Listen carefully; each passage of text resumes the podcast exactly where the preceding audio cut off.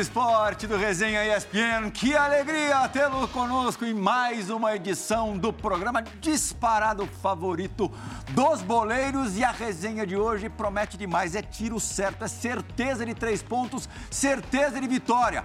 Paulo Silas, eu já é, conheci muito jogador de futebol gato de idade. Mas treinador, você conhece algum? Conheceu algum na tua vida? É, falavam se. Bom, primeiro, boa tarde, né, Tiago? Obrigado por Boa tarde, gente. o programa vai boa, Ramon. o programa vai à noite pro ar, Silas. É, é pra quem vai assistir, sei lá, A no reprise. é. Desde abraço, Ramon, né? Bom ter vocês aqui. Cara, falavam, né, que o Lucha tinha lá um negocinho no documento lá, depois não sei. Ih, caramba. Os outros. Melhor não mexer com o futuro É, senador. Os outros começaram cedo, né? Que é o caso do nosso amigo aqui, ilustre, que tá aqui do nosso lado. Já Começou rodou muito pra caramba, de um dos nossos convidados. É, como treinador, já trabalhou no Amazonas, no Acre, no Mato Grosso. Já rodou o país. E só tem 4.2 de... É verdade, o Thiago já rodou bastante, inclusive já esteve aqui com a gente, né? Sim. Numa outra situação, o Atlético voando, o time dele campeão. E agora naquela rotina normal, né? Dos treinadores que ele já está acostumado, né? Que, que é aquele sai, não sai. Então é sempre um prazer estar recebendo um treinador que eu admiro, assim, pelo trabalho. Também pela gosto. Filosofia né, de, de jogo, que, que é que a gente gosta, né? A gente não, tem gente que prefere outro tipo de jogo. Ma- Mas, assim, é sempre um prazer estar aqui. Ramonzinho também é um parceiro lá do Rio, apesar da gente não ter nunca jogado junto, não ter Parceiro coincidido. da, da areia. Parceiro da, Da areia. rede também ou não? Da, da rede, de vez em quando pintava lá. Não tem a qualidade do pra jogar na rede dele. Não é mas qualidade, não é tão viciado como eu, né? Não é tão viciado como tá sempre na rede, mas de vez em quando é lá. E o prazer e uma pena também de. Jovem também, É, jovenzito, exatamente. 34 anos, poderia estar É. tranquilamente jogando, hein? Uma pena ter encerrado a carreira tão cedo por motivos que não são inerentes à vontade, né, de lesão. Joelho não aguentou, Ramon? Primeiro, boa noite a todos. Djalma, Silas, Thiago, Pirral, obrigado pelo convite. Infelizmente, tive uma lesão muito séria no meu joelho esquerdo em 2018. Você teve algumas durante a carreira, né? É, eu tive primeiro o LCA no direito, cruzado, né? Que daí foi só cruzadinho. Eu falo só, as pessoas até dão risada. Um Cruzadinha Só tua. Só cruzado que em seis meses eu já estava pronto, eu esperei dar sete para poder ser relacionado. E exatamente, eu machuquei isso aqui dia 9 de novembro, exatamente 15 de novembro. Eu machuquei o outro e aí esse aqui foi o que me fez parar. Que eu tive que refazer o cruzado, refiz o colateral medial, que é esse aqui. Suturei o menisco e tirei 75% do osso. Então, tracionou, mudou muito a minha biodinâmica, minha anatomia do joelho. E aí eu era um jogador que, que eu tinha de qualidade que eu achava de melhor era a minha velocidade e a minha intensidade. E eu perdi isso. Então, quando você, quando você perde o que você tem de melhor, você começa a repensar algumas coisas, né? Tentei mudar de posição ali, tá, conversei com o Ramon. Enfim, mas falo mais pra frente, se não for Claro, já tá fazendo uns cursinhos de gestão, quer continuar no futebol. já terminei sim meu curso de gestão de futebol, vou, quero fazer de intermediário também. Se possível, a licença B. Quanto mais conhecimento, melhor, né? Sim, sem dúvida. Tiago Nunes, que legal ter você É. de novo aqui com a gente na, na ESPN. Já participou do resenha e do Bola da Vez em momentos de, de triunfos. Você não se lesionou em nada na vida, não, né? Mas o que tomou de porrada nos últimos anos não foi mole também, né? Boa noite, meus amigos. É um prazerzaço estar aqui. Tá né? melhor que o Ciro, já tá falando no horário certo. É, o Não, Ramon já- também. O Ramon a gente também é- já chegou mais, a, mais à noitezinha. Mas o, o sábio é assim, ele aprende com o erro dos outros. Né? É que eu sou do dia, viu? Eu não sei. Tem gente que sente mais à vontade ao sereno, né? Mas é um prazer estar aqui, né? Para quem está em casa, eh, o programa já foi, já que aconteceu antes do bastidor, às vezes é melhor do que é gravado aqui. Normalmente é, Mas muito legal estar aqui, né? Eu, eu não me machuquei, mas machuquei muita gente também, né? Porque como, enquanto preparador físico, quando eu iniciei minha carreira, aquele preparador físico raiz que vocês conheceram, né? Sobe montanha, desce escadaria, carrega nas costas, tração. Então, acho que já ajudei a encerrar a carreira de muita gente nesse processo de aprendizagem aí. E como treinador, né, a gente também continua acertando, errando, melhorando, evoluindo, tomando muita vaia, né, mas também tendo Tá no oportunidade de, pacote. De conviver com muita gente boa. né? O papel do treinador, na minha, na minha ótica, é poder uh, ajudar o atleta a ser um cara melhor no que ele faz. Uhum. Né? E eu acho que eu tenho contribuído bastante com muitos atletas, e isso que eu carrego no coração aí como maior mérito da, da minha carreira até o momento. E nesse período que a gente tem certeza que vai ser curto, sem trabalhar é, num clube, desde março, né, quando você saiu do, do Ceará, é, o Ramon tem feito cursos, você tem dado cursos, né? É, eu tive a oportunidade de ser convidado né, para ser instrutor do curso da CBF, da licença A, foi muito legal porque é um processo de aprendizagem também, quando a gente tem que ensinar ou passar ou compartilhar informação, a gente aprende muito, porque tem que estudar para fazê-lo, né? estuda mais. Então é uma oportunidade também de descobrir outras, outras vertentes, outros vieses que a gente não está acostumado no dia a dia. A prática é muito mais informal com o jogador, né? E aí lidar com os colegas é uma prática bacana e que para mim também foi de grande valor. E já, o Thiago aparece para o grande público, né? Depois de ter gramado para Chuchu, mas para o Brasil em 2018, né, Thiago, com, com o título da, da Copa Sul-Americana. Um Atlético que jogava de um jeito muito legal. Na temporada seguinte, título da, da Copa do Brasil sobre o Internacional. Aparecia ali Dija, Silas, o Dija tá com a garganta hoje um pouco combalida. Vai, vai jogar no sacrifício? Pode tossir à vontade, Dija. Eu vou no, eu vou no Silas enquanto isso. É, aparecia como possivelmente o técnico mais promissor do país, né, Silas? Você que já, já também ocupou é, ali à beira do campo. Esse a, fardo pesado. E a gente tem amigos em comum, né? A gente tem aqui o Thiago, né? Ex-goleiro, foi meu goleiro, foi goleiro do tá Corinthians, né? aqui, goleiro do Corinthians. Foi goleiro lá no Ceará. Campeão brasileiro, também. 2005. A gente foi campeão da Copa do Nordeste juntos lá. Thiago já dava sinais de, da inteligência que ele sempre teve. E o Kelly. Uhum. Kelly foi um dos grandes meias que eu vi jogar. Assim, da, da época mais atual, mas era jogador das antigas Sim. já pisava na bola, foi pro Cruzeiro, foi acho que vice-artilheiro do brasileiro pelo Cruzeiro. Ele disse que foi artilheiro, porque como o artilheiro foi o Romário, então ele, ele foi é, artilheiro. pronto, pronto. É igual quando se fala do Pelé e. É o Paris Saint-Germain no Campeonato Francês. Isso, isso. E, e, e, o Kelly, meu amigo, meu irmão, e eu falava muito com o Kelly, conversava muito com o Kelly, pra, até assim, conversas informais de jogo, tudo, e ele falava justamente isso, que o Thiago era muito vertical, Thiago Nunes, que o Thiago gostava muito do pós-perda e dos, dos confrontos, dos mano a mano, tinha que ganhar. E aí quando a gente vê o Atlético ganhando o que ganhou, é, é, assim, a gente vê claramente a mão do treinador num trabalho estruturado, né? Uma instituição que prima pela, pela excelência, não é à toa que o Atlético hoje está aí, brigando em tudo, Sim. brigando na Copa do Brasil, brigando na Copa Libertadores. É, mas muito graças ao trabalho dele também. Sou fã do seu trabalho, Thiago. Obrigado, e, e assim, eu fico, eu fico triste. Eu já posso fazer a pergunta para ele? Ah, lógico. É, é, como que você, um cara da tua capacidade, da tua inteligência, que já ganhou o que ganhou, como que você vê esse contexto que a gente vive hoje é, no futebol brasileiro, principalmente essa de, de janeiro até março, abril, maio, a dança das cadeiras. Os caras ficam esperando o cara cair para assumir, se manda embora como se sim, se descarta como nada. Como, como que é isso para você? É, eu já fui mais otimista nesse sentido, né, de, em termos de, de, até mais idealista no sentido de que, achar que a gente poderia mudar isso aí de maneira mais mais rápida, mas hoje eu não tenho essa, essa sensação, né, porque o sistema ele é construído pra, para a troca. Né? Ele é construído para se trocar o treinador, porque quem contrata o treinador sabe que tem tempo de validade. A gente sabe que trabalho bom é trabalho com resultado, então não tem como descontextualizar uma situação da outra.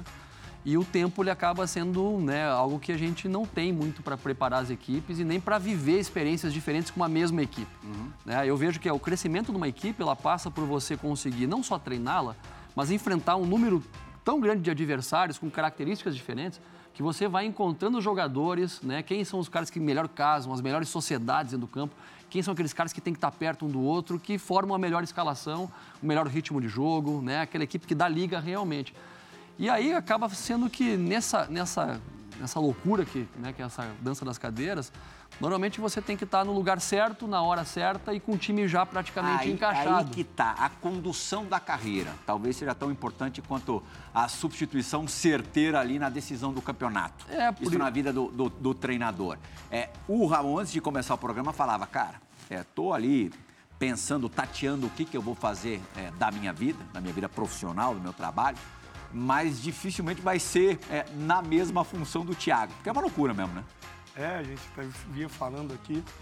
É, admiro muito, gosto de ver táticas, gosto de ver essa coisa que o Thiago falou, as sociedades, as- os três jogadores que se encaixam pelo lado do campo fazem aquele triângulo que consegue achar um espaço, até mesmo inverter um jogo. É, e dessas triangulizações que se define uma partida às vezes. Acho um espaço importante. Só que eu não, eu não, eu não como eu posso até brincar, né? Eu, A gente é xingado a nossa carreira inteira, desde os 17 anos de idade. Aí quando eu paro de jogar bola, Você, inclusive, pelo treinador, porque jogava ali na lateral. Também. Pelo menos 45 minutos. E aí eu vou continuar a função, né? De sendo, sendo xingado e não tendo paz até mesmo para a família, porque hoje em dia, infelizmente, com essas as coisas que acontecem, né? As pessoas acabam passando um pouco do ponto. É, para mim, acho que isso aí Ah, não, dá, não é. Imagina o Dir. Hã? Não, nem imagino. nem imagino. Mas o Dia acho que não foi xingado, não, Plirra, que o Dia já. É um outro É, era outra nível. posição. O Dir era xingado pelo adversário. Um outro nível de qualidade. Ninguém passa nesse futebol, não tem chance.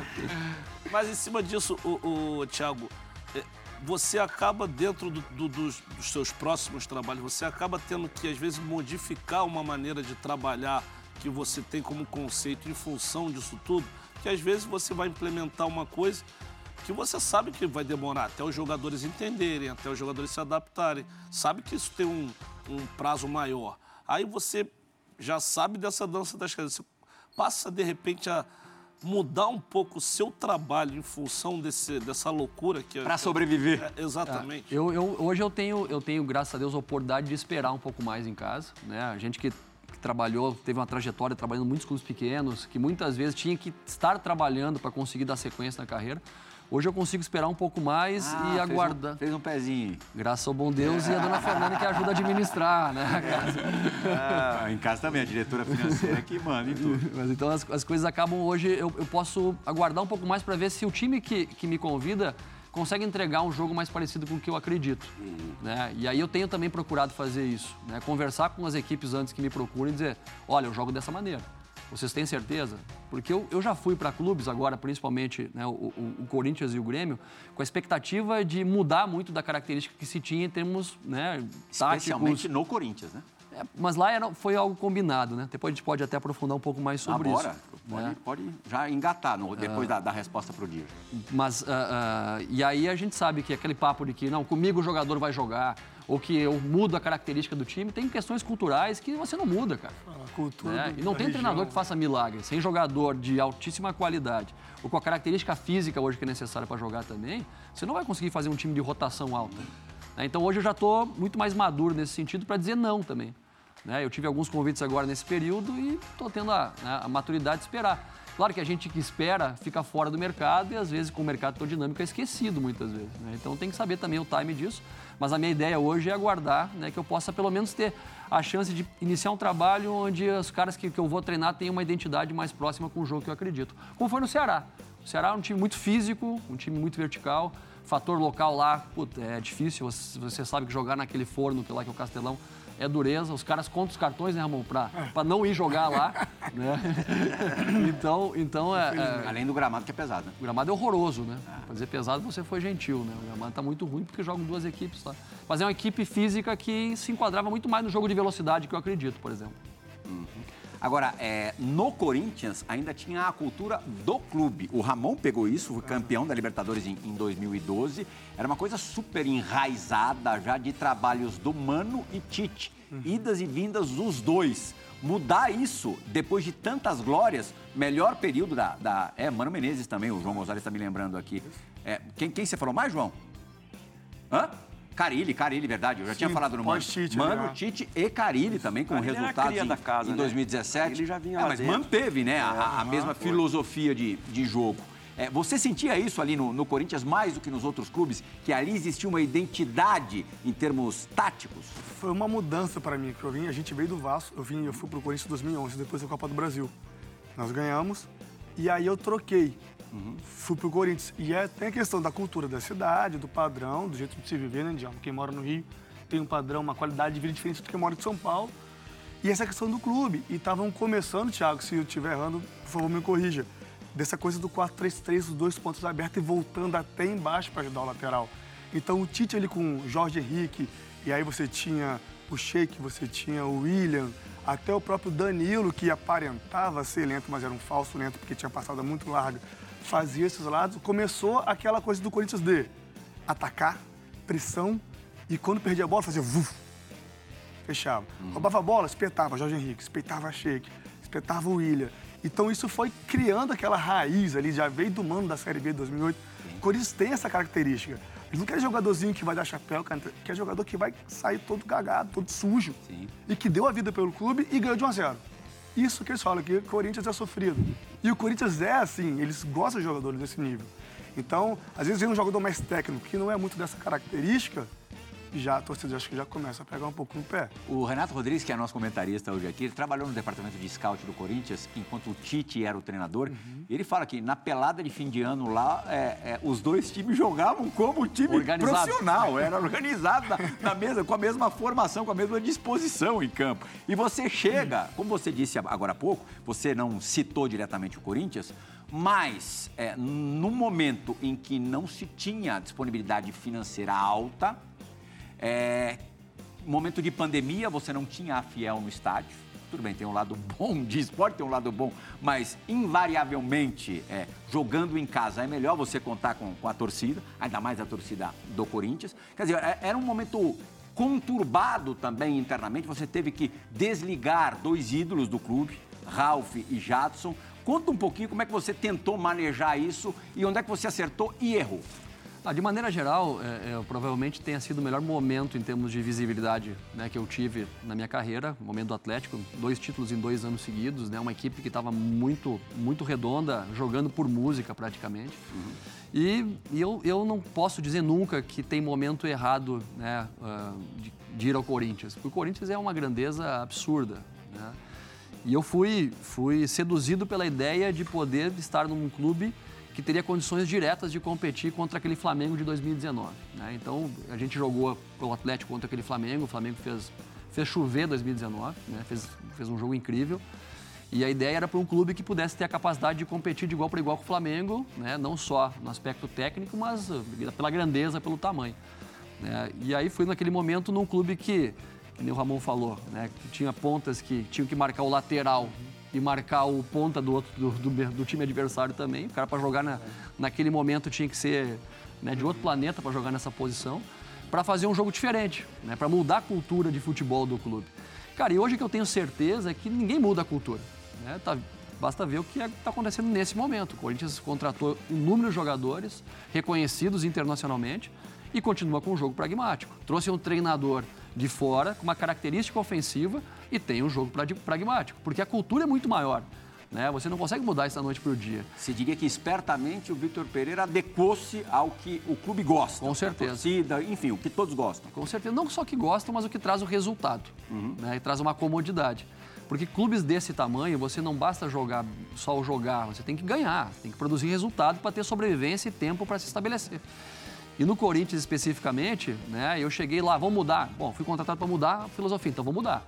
Vamos mudar a característica dos jogadores, vamos mudar o processo de treinamento, vamos mudar a gestão dos processos internos de comunicação com os departamentos, vamos mudar tudo. E aí coloquei a mão na massa para trabalhar.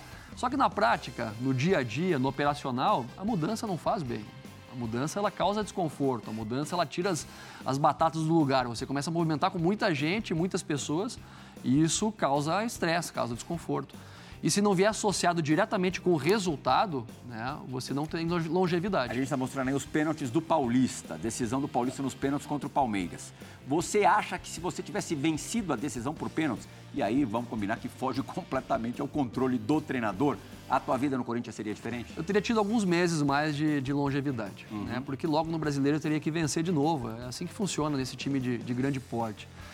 Mas no final das contas, né, é, o que fica é o aprendizado de saber entender o momento de cada clube.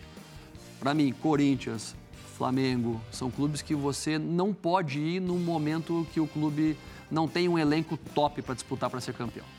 Sabe? Se você não tiver um elenco top, não pode ir. Não vá. Não vá porque vá, vai, vai ter dificuldade. Silas viveu isso no Flamengo. É, eu fico feliz de ouvir né, o, o Thiago Nunes falar que é, ainda muito jovem e, e não com tanto tempo ainda de carreira, aprender a dizer não. Isso serve para os treinadores que estão começando agora, né, DJ, que estão trabalhando, ou aí quatro, cinco, seis anos de carreira, porque o bichinho fica picando e aí aparece o time, o cara aceita, mas sem fazer uma análise do grupo, porque ele acabou de falar. Pô, você tem que ir lá jogador por jogador, eu não sei. É, é, hoje o Thiago Campanaro, né, que foi meu auxiliar técnico, é um dos representantes do Thiago, é, eu na época tinha o meu representante que era tão novo quanto eu, Dira. Então eu saio do Grêmio, campeão pelo Grêmio, o Inter tomando conta, aí eu saio do Grêmio campeão contra o Inter, e aí aparece o Flamengo. Aí eu tô em casa, o Zico me liga. Onde é que você tá? Eu, pô, eu joguei com o Zico na Copa de 86. Zico, eu tô em casa, eu tô aqui em Campinas, vou aí tomar café com você. Foi em casa. Eu tô em casa, Dija, conversando com o Zico, o Jorginho me liga. Irmão, o Zico te ligou? Eu falei, Jorge, o Zico tá aqui. Eu falei, mas se você quiser ir pro Flamengo e tiver possibilidade, eu falo não pro Zico. Não, não, não, não, vai você e depois... 2009? 2009 para 10, isso. Ah. Aí eu falei, pô, vou pro Flamengo. Só que qual era o contexto do Flamengo? O Flamengo tinha sido campeão brasileiro, então foi 2010, né? 2009 o Flamengo foi campeão, Foi campeão brasileiro. brasileiro. O, O Bruno, Imperador. o Bruno goleiro tinha acabado de ser preso. O Wagner Love tinha saído, Adriano Imperador tinha saído, o Thiago Neves tinha saído. E eu chego nesse contexto. Mas o que, que eu falei? Pô, a grana era boa. Tô deixando o Grêmio grande, tô indo para um tão grande ou maior, que é o Flamengo. Porque eu saí mal do Grêmio. Ah, é o Flamengo. Saí com muito, com um aproveitamento muito bom. E aí você fala, mas foi a pior besteira que eu fiz. Não teria feito. Não deveria ter feito, mesmo Mas sendo como convidado vai- pelo Como é que não vai fazer? Não, a experiência foi Como boa. é que você vai falar não pro Flamengo? Mas- Como é que mas- você vai falar não pro Mas Corinthians? eu tinha, É Plirra, o complicado. caminho intermediário. Eu tinha Curitiba, eu tinha esporte, eu tinha momento. tanto time atrás de mim. E eu começando carreira, foi Havaí, Grêmio, Flamengo. Eu devia ter ido pro Curitiba, eu devia ter ido pro esporte, eu devia ter ido pro Vitória. E galgando devagarzinho. Para não acontecer como alguns que bateram e, e, e- e o momento era ruim. Porque, cara, se o time tá redondinho, é o treinador que vai ganhar. O time vai ganhar sozinho. Você só não pode atrapalhar. O treinador não atrapalhando, ele já ajuda quando tá redondo. É, Isso aconteceu, Silas, também um pouquinho na minha ida ao Grêmio. Porque eu, eu vou. é, o Grêmio também é um clube gigante. Então eu vou pro Grêmio logo depois da saída do Renato. Sabe? É muito emblemático isso. São cinco anos de Renato lá. O cara que é do, do tamanho ou maior que o clube, maior personalidade da história do clube. Né? Uma estátua. De maneira prática, ele tem uma estátua lá. E aí tu vai para substituir uma história muito vencedora num momento de final de festa. Né? Um final de ciclo de um monte de gente. Ele, os caras já estavam. Já tinham, já, tinham, que tinham- já tinham dado o que tinha que dar. Né? Então tu vai para transformar de novo um, um ambiente. Sabe? Então, para mim, foram duas experiências marcantes, né? difíceis, porque eu tomei muita porrada. Tomei muita porrada mesmo. É difícil você administrar isso internamente, Você aprendeu a falar não depois dessa emocionalmente, e depois sim. Depois, ho- hoje, muito mais maduro em relação a isso. Mas, bem, de qualquer jeito, são situações difíceis, né? Porque, assim, você é, fazendo uma campanha boa num clube desse, é praticamente você ter emprego para a vida inteira, praticamente. Porque, assim, pô, o cara- consolidação, né? É, uma consolidação. Com algumas exceções, né? Que eu sempre cito o caso do, do Andrade, que é a maior exceção que teve no, no futebol, que eu nunca vi isso. O cara que foi campeão brasileiro, ele nunca mais E trabalhou... acabou depois, né? É, nunca mais trabalhou em nenhum time Brasiliense desapareceu. é, de, de, de elite, né? Tirou primeira meu, divisão. Tirou meu troféu de melhor treinador do ano. Porque se ele não tivesse sido campeão, eu teria sido eu. Mas aí o Jorginho Dunga falou, não, Silas, o Andrade foi campeão, o prêmio vai ser dele. é, eu falei, beleza. E o Celso Roth pegou o terceiro, deixou o troféu lá e foi embora. E, ao, e ao mesmo tempo são desafios que. que como belisca pode treinar, belisca um Flamengo, um Corinthians. Treinador você- do Flamengo, treinador do Uma Corinthians. experiência única, Agora. Thiago, é, é, você acabou de falar, no Grêmio, é, é, talvez fosse necessário, você não disse isso, mas deu a entender, algumas mudanças mais profundas ali no elenco e de gente que ganhou tudo. Gente que ganhou Libertadores, ídolos do clube. Você passou, também falei agora há pouquinho, por isso no Corinthians. O que, que os desligamentos de, de Ralph Jadson te ensinaram que, que você vai usar ou não vai usar para frente? Ah, Principalmente entender que a, comunicação tem que ser mais assertiva. Né? E, o- e o treinador, por mais que ele tenha que ter a preocupação em treinar o time, ele tem que estar envolvido nesse bastidor. Né? Porque se você deixa na mão só do dirigente, fica uma história mal explicada. né? E, e o desligamento dos dois jogadores, dois jogadores que têm história no clube, jogadores que foram campeões pelo clube, deveriam ter tido um tratamento de desliga- de desligamento melhor. né? E acaba vindo para conta do treinador isso aí. né? Eu fiz parte do processo de desligamento porque A- o que pegou foi a forma. a forma, com certeza. Né? Você Já tem- era, e já era um consenso de todos. né? Não, Djalma, você tem uma ideia, né? 2019, novembro de 2019, o Corinthians estava jogando. Faltava né, praticamente um mês para encerrar ali a, a competição do brasileiro. Você já estava contratado. Eu ia trabalhar em 2020. Né? A gente fez uma reunião e defin- definiu as saídas. né? E aí a direção do Corinthians ficou responsável de comunicar os jogadores. O Jadson foi comunicado e o Ralf foi o empresário do Ralf que foi comunicado. né? E aí o que acontece? Ninguém falou diretamente com o Ralf. E aí chegamos na véspera da apresentação em 2020. O Ralf manda uma mensagem pro, pro Wilson, que era o coordenador técnico, perguntando que horas era a apresentação. Sabe? E aí virou um telefone sem fio. Quem falou, quem não falou, quem Tiveram devia ter tempo falado. suficiente para, assim, Sabe? eu tô falando no melhor dos sentidos, tá? Para limpar a área, com todo respeito aos dois profissionais. Não, poderia ter feito uma Pra não sobrar homenagem. O que sobrou bota total a na do placa Thiago. lá, bota Todo mundo falava, ainda, ainda fala. calçada da fama, faz tudo que quiser, É, sabe? Mas todo mundo sobrou para você, total. É, mas aí que está o aprendizado e a experiência nesse processo. Né? Porque o clube, de maneira geral, e todo clube assim, ele passa por momentos onde você tem que fazer uma transição de jogadores. Jogadores históricos e importantes, eles têm que terminar o seu ciclo. Sabe? Acontece, o Palmeiras está fazendo, acho, muito bem isso agora nos últimos anos. Felipe jogadores Melo, foram William campeões, Bigode. vão saindo, vão vindo outros, vai se renovando esse processo. Né? Mas tem que ser feito. Agora a forma faz toda a diferença, né? E aí naquele momento eu já inicio esnucado, né? Já inicio, já inicio o campeonato já com a faca no pescoço com essa essa aí na minha conta. Tua contratação principal foi o Luan, que na Florida Cup, como cartão de visitas, até que, até que iniciou legal, fez um gol de falta ali. Tudo bem que o parâmetro é muito curto, é um recorte mínimo. É, e até hoje o Luan não, não encontrou-se.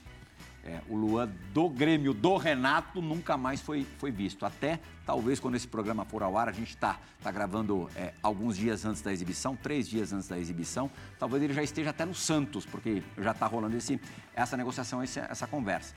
Você acha que, o, pelo que você viveu con- convive- e conviveu com, com o Luan, você acha que, que é caso perdido ou não? Não, primeiro assim, o Luan é um cara que é extremamente profissional, sabe? E se não fosse eu diria também, não teria problema nenhum nesse sentido. Eu não tenho uma vírgula para falar do Luan em termos da postura dele, dia a dia de treino, de trabalho. Ele é um cara que faz exatamente o que se pede dele. Né? Todos os trabalhos, ele não falta um treino. Ele treina com o tornozelo inchado, o cara que não fica fora de treino, é um cara exemplar em termos de conduta. O que se tem dificuldade, talvez, em entender é a característica do cara. O cara tem uma característica física que ele nunca vai ser rápido. É. Quem está falando aqui né? agora. Ele nunca vai ser veloz, né, Ramon? É um cara que tem uma característica. Eu vejo ele muito parecido com o Ganso, vejo ele muito parecido com o Jean-Pierre do Grêmio. Caras que são muito técnicos, que têm um jogo curto muito bom, mas não é aquele cara que vai pegar uma bola, vai construir um passe próximo do volante lá na, na região do grande círculo, a bola vai estourar pela lateral, ele vai dar um pique para a área e fazer o gol lá como um cara que entra, né? Aquele ponta de lance. Não vai fazer isso, não é característica física dele. E nesse Grêmio campeão, qual que era a característica do Grêmio? Era um time que tocava muito a bola. E para isso tem que ter uma equipe eh, que jogue para ele, que ele seja o centro dessa equipe. E se ele não tiver no auge, Não vale a pena. não vão jogar. É. E aí ele vai ficar perdido. Djalma, você pega o Fluminense agora. Por que o Ganso voltou a jogar bem? Porque é uma ideia de jogo que contempla a característica dele. Posse né? de bola. É a posse de bola. Então, dá tempo de você tocar na bola aqui na defesa, no meio do campo, e a bola vai chegar tão trabalhada que dá tempo de você chegar lá no ataque para E é finalizar uma jogada. claramente que, que, que é um pedido do treinador, porque você observando o jogo, muitas vezes outros jogadores estão melhores posicionados, mas eles fazem questão da bola no ganso porque sabe que, que tecnicamente ali vai sair coisa boa. Então eles procuram o jogador, é a confiança que tem no jogador. O jogo gira em torno dele. E quando você pega o cara que não está num bom momento, os jogadores mesmo falam assim, pô, não, não dá. Não dá pra gente jogar pra esse cara que ele não. Mas, mas também se fala que o Ganso, Paulo Henrique Ganso, era um antes da operação E depois o outro. e outro depois da operação. E ele voltou agora. E a gente vê quando o Fluminense perde a bola, tudo bem, é no campo de ataque. Mas a gente vê o Ganso dando bote, a gente E vê o Ganso lembrando, o atacando. Luan também teve Isso, problema por isso, físico. Por isso que eu fiz essa referência, porque o Luan também era um no Grêmio. Depois, quando assim, não se sabia ao certo o que era, Facite mas, plantar, mas parece. diziam que ele teve um problema também de lesão e que depois da lesão ele, não, ele passou a não ser o mesmo. Mas eu não vi, pelo menos no Luan, depois, esse mesmo, essa mesma atitude que eu tô vendo no Ganso agora. Eu critiquei muito o Ganso. Mas o Ganso, É O você vê um cara Ganso- participativo. O Ganso no São Paulo. Porque qualidade, os momentos. dois, os dois estão ali de, na assim, qualidade. ó, ó, depois da operação, só voltou a jogar agora. Ele teve brilharecos ali, teve momentos legais. O Luan, há bastante tempo que não apresenta rigorosamente nada. Foi ali uma estrela emergente, 16, 17, mas depois acabou.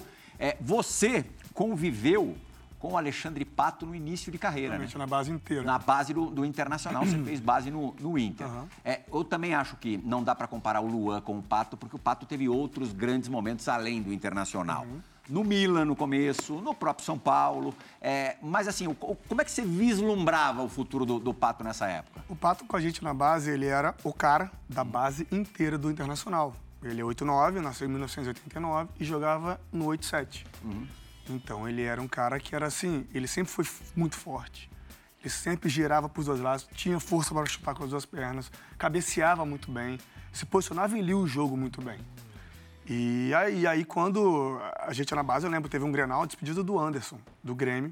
Ele já estava vendido pro Porto, pediu para descer para jogar a final do Gauchão, que foi o Grenal no Olímpico, no suplementar do Olímpico. Cara, ali, aquilo ali ficou 4 mil pessoas para o Anderson jogar. E pênalti, a gente, se eu não me engano, o primeiro jogo foi 2 a 1 pra gente. Beira Rio.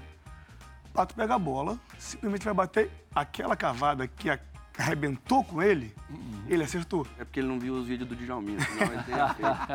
Ele, aquela cavada, Essa semana ganhou de Dijão. se eu não me engano, não era 8, não era o Cássio, o Cássio é um ano a mais, o Cássio é 8, 7. Fez uma cavada, e aí a gente fez 1 a 0 enfim. E ali começou a tomar uma, propor- uma proporção muito grande. Por quê? O Grêmio tinha o Anderson, que já estava vendido, um ano mais velho, tinha 17 anos, ia fazer 18, e o Pato que vinha logo atrás. E ali ele começou a virar o Pato. Ali a atenção começou a ficar voltada para ele. E quando ele surgiu, todo, todo mundo viu naquele jogo do Palmeiras, no Mundial, o que ele fez, enfim. Só que eu, como amigo do Pato, eu vejo que o Pato, é, a gente brincava internamente, assim, dos amigos. A gente, a gente falava, pô, Pato, você prefere sair mais na, na página da fofoca do que na página dos esportes. Tipo, ele sempre foi celebridade, sempre Preferiu o tapete vermelho do Oscar do que o tapete verde do Tem Maracanã. todo o direito de fazer o É. que ele quiser. Mas eu acho que é, isso aí pode ter sido um pouco o que tirou ele de ser o que todo mundo entendia que ele fosse ser. Ô, Ramon, é, falar em jogador de potencial de ataque, na Turquia, você jogou com um tal de Samuel Eto'o? Joguei, fenômeno. Conta essa experiência pra gente. É incrível, né? Eu tava no. Eu fiquei no Besiktas dois anos e meio. E aí. Aí o Eto'o, nesse, no início da, da temporada, da terceira temporada, foi para esse time chamado Antalyaspor, que é uma, uma cidade incrível. Não sei se o Djalma já fez alguma pré-temporada lá. Isso, lá. geralmente é os clubes fazem passou, lá. né? O Sandro não passou lá também? Sandro, sim, estava comigo, aham, na, na época eu, eu estava lá. E é uma cidade incrível, muito boa de se morar. O clube novo, se eu não me engano, 56, 57 anos. Ele estava lá, ele que elevou o patamar do clube. E aí eu recebi o, o convite para jogar, pô. Queria, queria já, já trocar de clube e fui. Cara, chegando lá, eu tô, né? Eu falei, pô, superstar, né, já, mas você jogou com os maiores, sabe como é que são superstar, né? Cheguei lá, ele aí já me olhou, ele. É brasileiro, que ele fala um português espanhol, assim. É. Portunhol. e aí, cara, já me recebeu, já, ó, aqui funciona assim, aqui funciona desse jeito. Tipo, quem manda sou eu, então você tem que fazer o que eu quero. Mas na boa, assim, na boa. E realmente, cara, é, é conviver com ele, escutar as histórias. Às vezes a gente ficava jantando na concentração, ficava os brasileiros, os estrangeiros, mais ele, assim. E, cara, acabava a janta, ele contava as histórias do Barcelona dele, é, que do Real Madrid, de quando ele teve no Real Madrid na base. E um jogador fora de série, né? Mesmo Conta dizendo. alguma resenha que ele contou pra vocês? Cara, eu conto, é, é nessa- nesse campeonato nós ficamos em quinto, que foi a melhor colocação da história do clube. Aham. Ele tava brigando para ser artilheiro com o Mário Gomes, do Besiktas, o alemão. Jogou no Bayern Munique muito tempo. Muito tempo, é. E aí, sei lá, ele, ele devia estar com o Mário Gomes com 30, ele 27, 31 a 30, 32. Tipo assim, muito próximo ali. E eu sou um cara que gostava de relógio, né, Jam? Aqueles reloginhos bonitinhos, né? e aí eu andava com o relógio e tal, ele, assim, ele chamou assim, Ramon, é... cara, como você tá? Às vezes eu jogava de ponta lá também, mais de ponta, ou Segunda fazia um esquema para eu ficar solto pelo lado esquerdo ali e subir bem, maravilha. né? Pô. e aí, ele falou assim, ó, eu preciso de cinco gols, eu tô contando cinco gols, faltavam, sei lá, minto, faltavam cinco jogos, eu preciso de passar o Mário. Se nesses cinco jogos você me der assistência e eu passar ele, eu te levo na loja, na Rolex, você escolhe o relógio que você quiser. Que isso! A vida, a vida. Imagina, imagina qual era o prêmio dele pra ser artilheiro. Olha, Samu, Samu, não fala aí. Parabéns, não ia dar ponto sem nó, né, gente? Ele falou pra todos os brasileiros, como tinha o- mais um que jogava, que era zagueiro, o outro era volante, e eu ficava mais solto ali, né? Falava, cara, é você. Então, cara, era incrível. Eu pegava a bola da intermediária, você já, já fazia assim, ó. E ele, e, os- e ele já tinha 34, né? Diz ele, né? Tinha 34. É tipo o Thiago Nunes. É, diz ele. Cara, começou cedo, né? Os 5 metros dele era absurdo. Ele não tinha resistência de conseguir 20 metros, mas os 5 metros que ele fazia. Ele antecipava a jogada, a movimentação, ele olhava, olhava o zagueiro. Esse sprint de 5 metros dele era absurdo. Mas ele não contou a história pra vocês que ele reclamou lá na Espanha que se ele se chamasse Etozinho, ia ser o melhor do mundo. Do Ronaldinho, né? Ele é apaixonado pelo Olha Ronaldinho. dorzinha de cotovelo. Ele contava também algumas histórias do Ronaldo. Ele Cara, foi artilheiro ou não? Não, ficou em segundo. Você ficou sem- Mário. você ficou sem o Fiquei relógio. sem meu relógio, pô. Eu fiquei sem meu relógio. Ele contava várias histórias do Ronaldinho, que o Ronaldinho chegava pra treinar. E aí, naquela época, se davam duas, três voltas, né, já, se eu estiver mentindo. Volta do campo pra aquecer, alongar e treinar. Ele falou assim, Ramon, o treino do, do Raika durava 45, 55 minutos com aquecimento. Aí o Ronaldo chegava, subia aquele short largadão, cheiro desamarrado. Quase em cima da hora de começar a correr, ele olhava assim. Ah, vou treinar de novo, vou só bater falta. Ia pra lá e ficava. 20 minutos, batia falta, ah, cansado, descia. Ele falou que chegava no final de semana, assim, ó, deixa comigo que, que eu vou resolver. Você jogou três anos no total na Turquia? Quatro. Quatro anos? Mais de 100 partidas, Dois né? anos e meio, cara, não sei ao, ao certo. Mais de 100 jogos, né? Possivelmente, Pelo que a será? gente tá lá Possivelmente foram- ali foram mais de 100. checando, foram mais de, mais de 100 jogos. Cara, eu não, eu não fiquei na Turquia, primeiro, porque eu tive um problema, eu tive depressão lá. E aí eu tive um problema, uma, uma doença, eu- e por isso eu regressei em 2017. Mas no Besiktas em si eu não fiquei, por quê? O treinador, que foi até o treinador da Copa do Mundo 2002, Chanel Agonês, estava num clube na meu, no meu segundo ano lá, que até chama Bursaspor, que o Fernandão, atacante, né, Fernandão, do Rio, Grandão? Sim, sim, sim. sim. estava nesse, nesse time e a primeira temporada dele estava muito bem. E o Besiktas desse time tem uma, uma, uma rivalidade de torcida que foi para o campo, claro, e virou um clássico. Somos cidades diferentes, Besiktas Istambul e Bursa, Bursaspor. Uma rivalidade que todo jogo acontecia alguma coisa de briga. E ao final desse jogo, eles- a gente fez 1 a 0 eles viraram o jogo 2 a 1 e nós viramos 3 a 2 Um gol no finalzinho. E acabou o jogo, o meu treinador, que era o Slaven Bilic, que logo treinou o West Ham depois, foi falar uma, uma gracinha pro Fernandão. Só que na época o Fernandão falava inglês. Ele não Entendeu? entendeu muito bem o que ele Ah, falou. não entendeu? Não entendeu. Ah, não foi inglês? E o Fernandão daquele tamanho, o Bilic também é muito grande, Ah. ele já virou, já mandou ele tomar naquele lugar e Em foi pra português. cima, em português. Quando ele foi pra cima, eu, eu pequenininho, eu agarrei ele e falei assim, cara, pelo amor de Deus, você tá voando, não faz merda, tá acabando o campeonato. Porque possivelmente ele seria comprado por algum clube e foi pelo Fenerbahçe. Falei, cara, não faz merda, você tá voando, deixa ele. Só que, pô, eu pra segurar o Fernandão, parece que eu tô brigando, eu tinha que fazer, pô, muita força. E aquele tumulto, eu empurrando, ele sai, sai. O treinador dele, esse xenogonês, chegou pra mim e falou assim, Come- Aí, minto, me xingou em turco, que eu já, já entendia. E eu, cara, fiquei quieto. Fui pra vestiário. Aí estamos comemorando no vestiário. Vem o, o tradutor. Ramon, o que, que você fez no campo lá, cara, na briga com o Fernandão? Falei, ó, fiz isso, isso e isso. Pô, porque o treinador foi lá agora na coletiva, acabou com você, que você é mau caráter, que você, você é maldoso, você não sei o que, que você xingou ele. Falei, ah, vou lá agora. Levantei, falei, eu quero dar coletivo. E fui lá e falei, cara, eu não xinguei ele. É, na Turquia tem muito respeito por, pelos mais velhos, muito assim, absurdo. Ele é uma pessoa muito mais velha que eu, é do país, foi treinador da Copa do Mundo, eu não xinguei ele, só que eu acho que, em vez de se preocupar comigo, tinha que se preocupar com o time dele, que tomou uma roda e perdeu o jogo. Beleza, acabou o campeonato, férias, o Billet foi pro West Ham.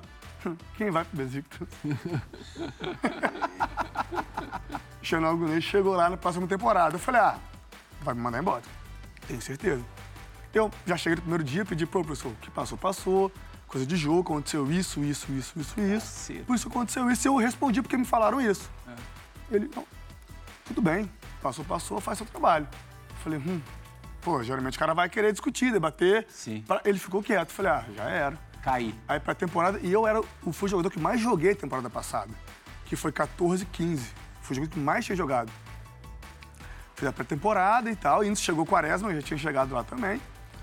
E eu conversando com ele, falei, cara, esse cara vai me ferrar, esse cara vai, vai, vai, vai me tirar daqui. Vai ele, cara, não, aí o Quaresma, calma, Ramon, não vai, não vai. Gente boa, galera. Participou do, do Gente boa. É, ele esteve aqui, né? Aí ele não vai, não vai. Aí pra temporada de 40 dias, 45 dias, amistosa na Alemanha, viajando pra Inglaterra e tal. E aí não tem time titular na reserva, vai mesclando muito. Estreamos um jogo, não fui pro banco. Segundo jogo, joguei titular. Fui mal. Bem mal. Terceiro jogo, não fui, não, não fui pro banco e mais uma semana depois fechava a janela. Jogamos no domingo, fechava a janela na outra segunda. Transferência. Terça-feira, tô aquecendo, o trator vem e fala assim, Ramon, depois do treino, o treinador quer falar com você lá na sala dele. Eu virei pro Quaresma e falei, ele vai mandar eu procurar clube, quer apostar comigo? Eu vou matar ele. Aí ele, calma, calma, eu treinei assim, mal, cabeça, um trevo. Acabou o treino e fui lá. Cara, você chega lá, acredito que eu cheguei lá, ele falou exatamente isso. Ele, ó, é, você, não vou te usar essa temporada, não quero que você saia, mas se você ficar à vontade, você pode sair pra você jogar. Aí eu, cara, eu falei, pô, mas você me falou isso faltando três, quatro dias pra acabar a janela, eu não sou meio atacante, sou lateral pra ter mercado. E eu tinha um contrato muito bom e eu não ia abrir mão de salário pra jogar em outro lugar nenhum. Resumindo, fiquei lá só cinco meses só treinando. Fui pro banco uma vez só. E acabou que eu fui pra Antalya. Aí por isso que eu saí do Besiktas, tinha mais um ano de contrato. Esses treinadores E fiz mais três. né, Tia? Hã? Não, mas ali, mas ali, cara, eu também entendo ele. Não dá pra levar pro coração, né? Turco tem uma cultura de ser muito aquele ah, acelerado, bronco, né? Eu não culpo ele, porque eu fui pra Antalya, fui muito feliz lá, apesar de eu ter tido esse problema que me fez voltar. E... Mas também não me arrependo de voltar, foi uma das melhores escolhas da minha vida também não ter voltado. E tô feliz. Você falou do Fenerbahçe, o Jorge Jesus acabou de levar o Luan, que teve aqui com gente, Luan Pérez. É verdade, Luan Pérez tirou do Olympique de Marseille, Levou pro levou pro Fenerbahçe. Fenerbahçe, assim como o Arão e o Gustavo Henrique, né? E já tá fora da Champions. Bom, ó, não é pro Jorge Jesus não, mas tocou a sirene, piscou a luz. Prepare-se, Ramon, prepare-se, Thiago. Primeiro o Ramon. Chegou a hora da dividida do Resenha ESPN.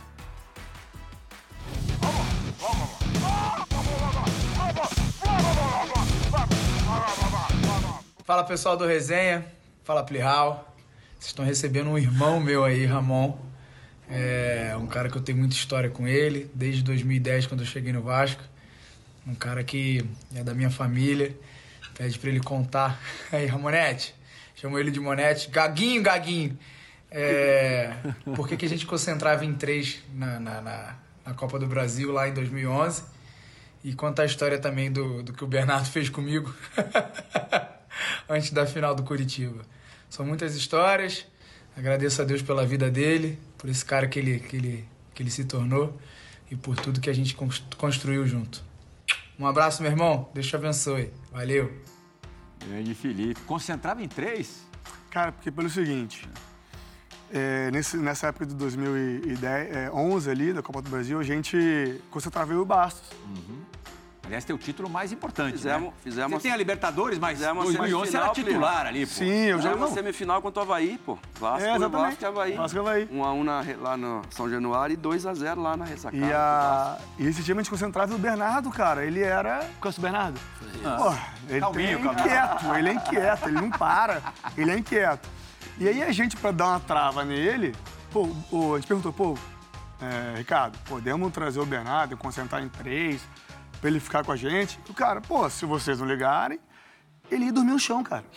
Dormia no chão, no nosso quarto, assim, no meio, tipo, filho. Ficava eu, eu numa cama, basta no outro, e ele no meio. No chão. No chão. Colchãozinho, E é. jogando videogame até 3, 4 da manhã. Eu falo assim, caraca, Bernardo, desliga isso, cara, pelo amor de Deus, cara. Eu preciso dormir, eu não aguento mais. E ele ficava em telefone. E essa época era época de MSN, lembra? De, e, e- de câmera ligada e luz ligada.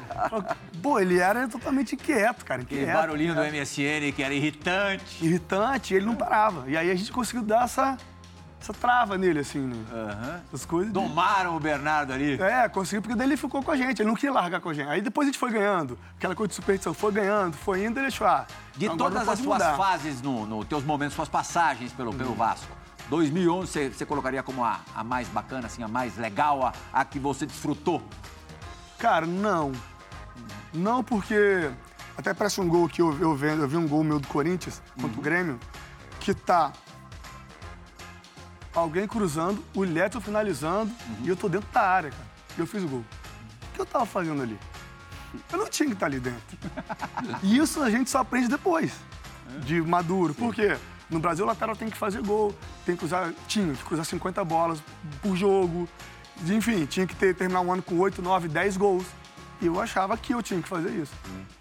E em 2017, quando eu voltei, que eu tive esse processo da minha doença, que eu me fechei e eu me entendi ali como pessoa, como atleta, como jogador, Esse processo da doença levou quanto tempo?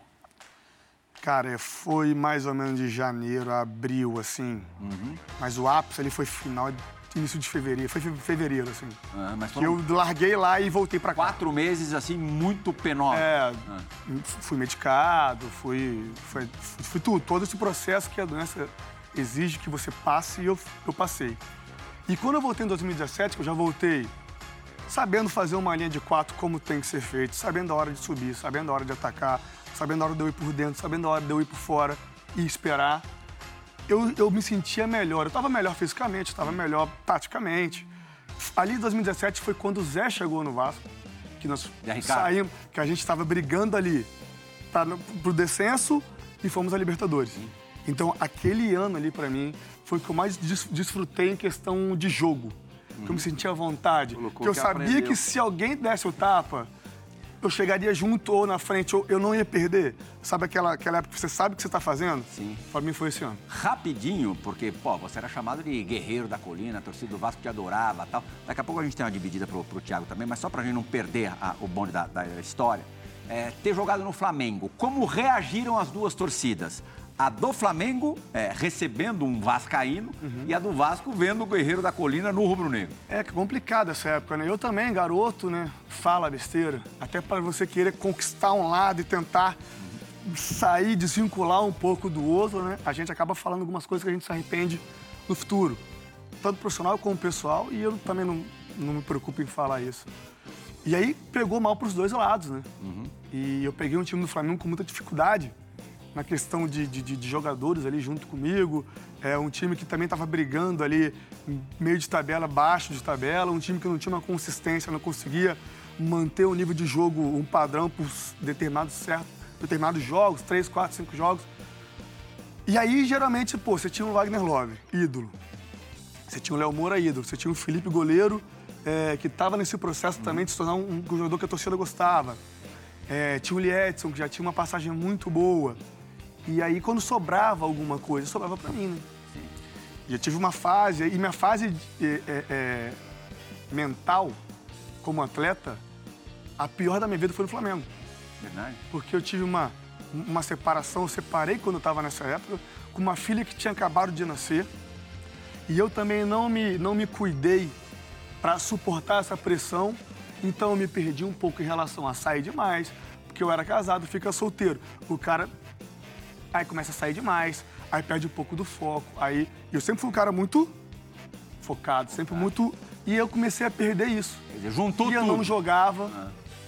Então, cara, essa, essa parte pra mim foi muito ruim no Flamengo. Porque ele foi o que eu vi mais meu inferno astral. Foi ali. Entendi. E eu não fui bem no Flamengo. E, pô, todo mundo joga no Flamengo quer ir bem. Todo mundo que joga no Corinthians quer ir bem. Enfim, eu fui muito mal ali. E isso pesou muito mais pra torcida do Vasco me cobrar.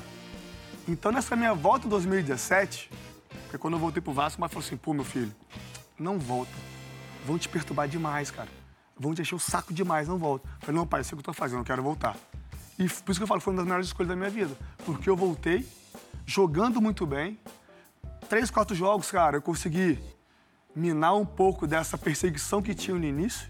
E quando eu fiz o gol contra o Fluminense, é, no clássico, que nós ganhamos de 1 a 0 que foi a chegada do Zé, dali pra frente, isso aí. Se der tempo, a gente vai mostrar esse gol. É, Beleza. o, o o- eu falei que para você se preparar para a dividida, mas tá uma molezinha para você. A barbada, É né? elogio. É, centroavante tá te elevando, foi campeão sul-americano ao teu lado em 2018. Vamos ver! Fala Plihal, fala galera do Resenha.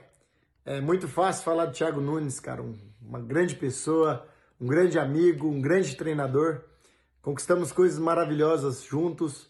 E tem uma história que, que antes da, da final da Sul-Americana eu tinha sentido a panturrilha no jogo contra o Flamengo e não consegui treinar.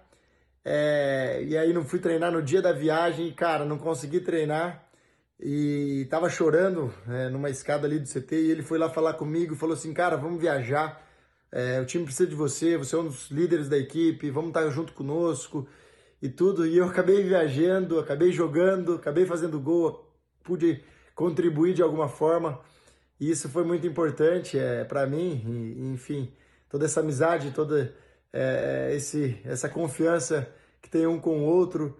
E tenho certeza que se não fosse o Thiago, eu não teria viajado e, e- e ter, ter ajudado a equipe de certa forma. Então, Tiagão, obrigado por tudo, tamo junto. Que Deus possa sempre abençoar a sua vida, da sua família. Um grande abraço, Plihal e toda a galera do Resenha. Tamo junto. Grande Pablo, 30 segundinhos para você é, Puta, só 30 corroborar com o Pablo e enaltecer o poder do treinador. Não, o treinador não tem poder nenhum. Você passa confiança pros caras, eles contam uma história. Usa essa pulseirinha aqui que vai dar sorte. Ser. Mas o Pablo é um baita cara. Obrigado, Pablo. Um beijão pra ti, cabeção. A história boa do Pablo não é essa. A história boa do Pablo é o jogo que a gente foi fazer em Chapecó, né? Que o avião não desceu, a gente teve que ir num dia depois. E o Pablo morre de medo de avião. E ele, na volta, combinou comigo. Falou, ó, eu não vou voltar no avião. Falei, mas tem que voltar no avião. A gente vai jogar daqui a dois dias. Ele falou, não vou voltar. Falei, vai voltar. Ele falou, se eu fizer um gol? Falei, se tu fizer um gol, tu pode voltar de novo. Aí ele fez o gol e fazia assim, ó.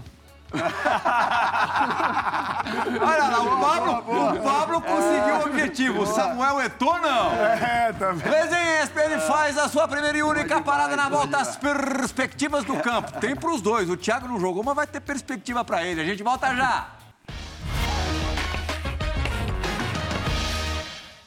Temos três minutinhos de programa. Subiu a placa, ganhando tempo, chamar a perspectiva do campo muito rápido.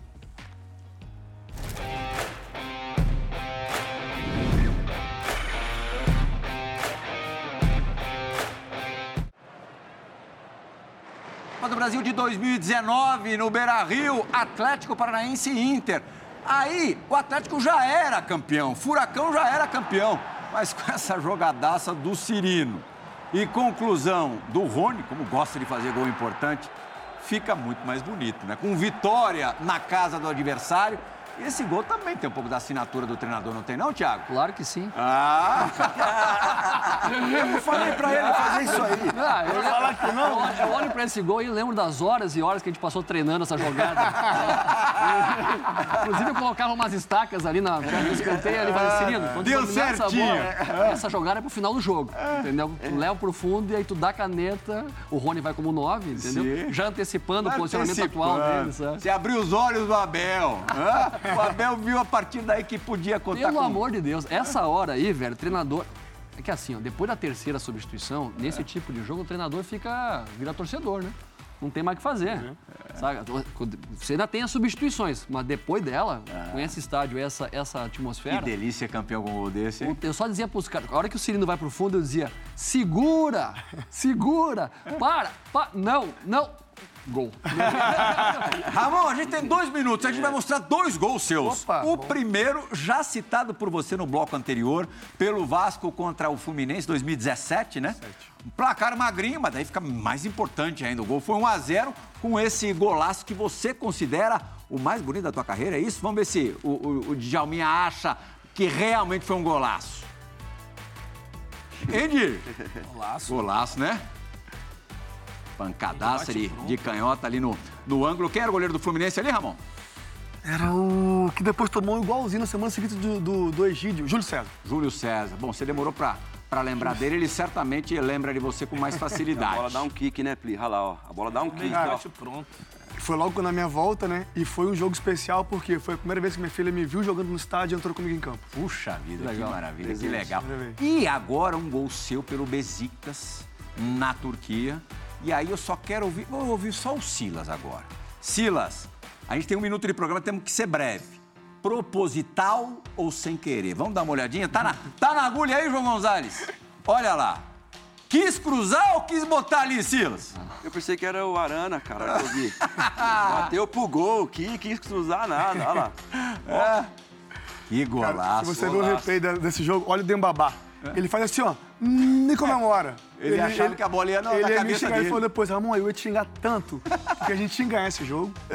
20 segundos pra você dar a tua, a tua análise, fazer a tua análise técnica em cima desse gol. Esse gol, golaço, golaço, consciente, bateu, bateu consciente. Ramon batia muito bem na bola e parecido com o primeiro, só que essa aí a bola tava rasteira, no outro ele pegou de Não bate. quis cruzar não, né, irmão? Não, Essa não. não, essa não. Essa não. Obrigadíssimo, Djalma. Valeu pelo sacrifício aí, pela força. O Djalma tá gripado. Tá bom, você é uma simpatia. Obrigado. Paulo Silas, sempre juntos. Tiago. Valeu, espero- irmão. A gente espera, todos nós esperamos vê-lo rapidamente no banco de reservas, dirigindo algum, algum time legal do Obrigado. futebol brasileiro. Do Esporte, muito obrigado pela companhia nessa última hora. Resenha ESPN volta na semana que vem. Tchau, gente. Tem que tirar uma foto de todo mundo, né? Ah, bom, pode ir já. Uma boleiragem. Claro.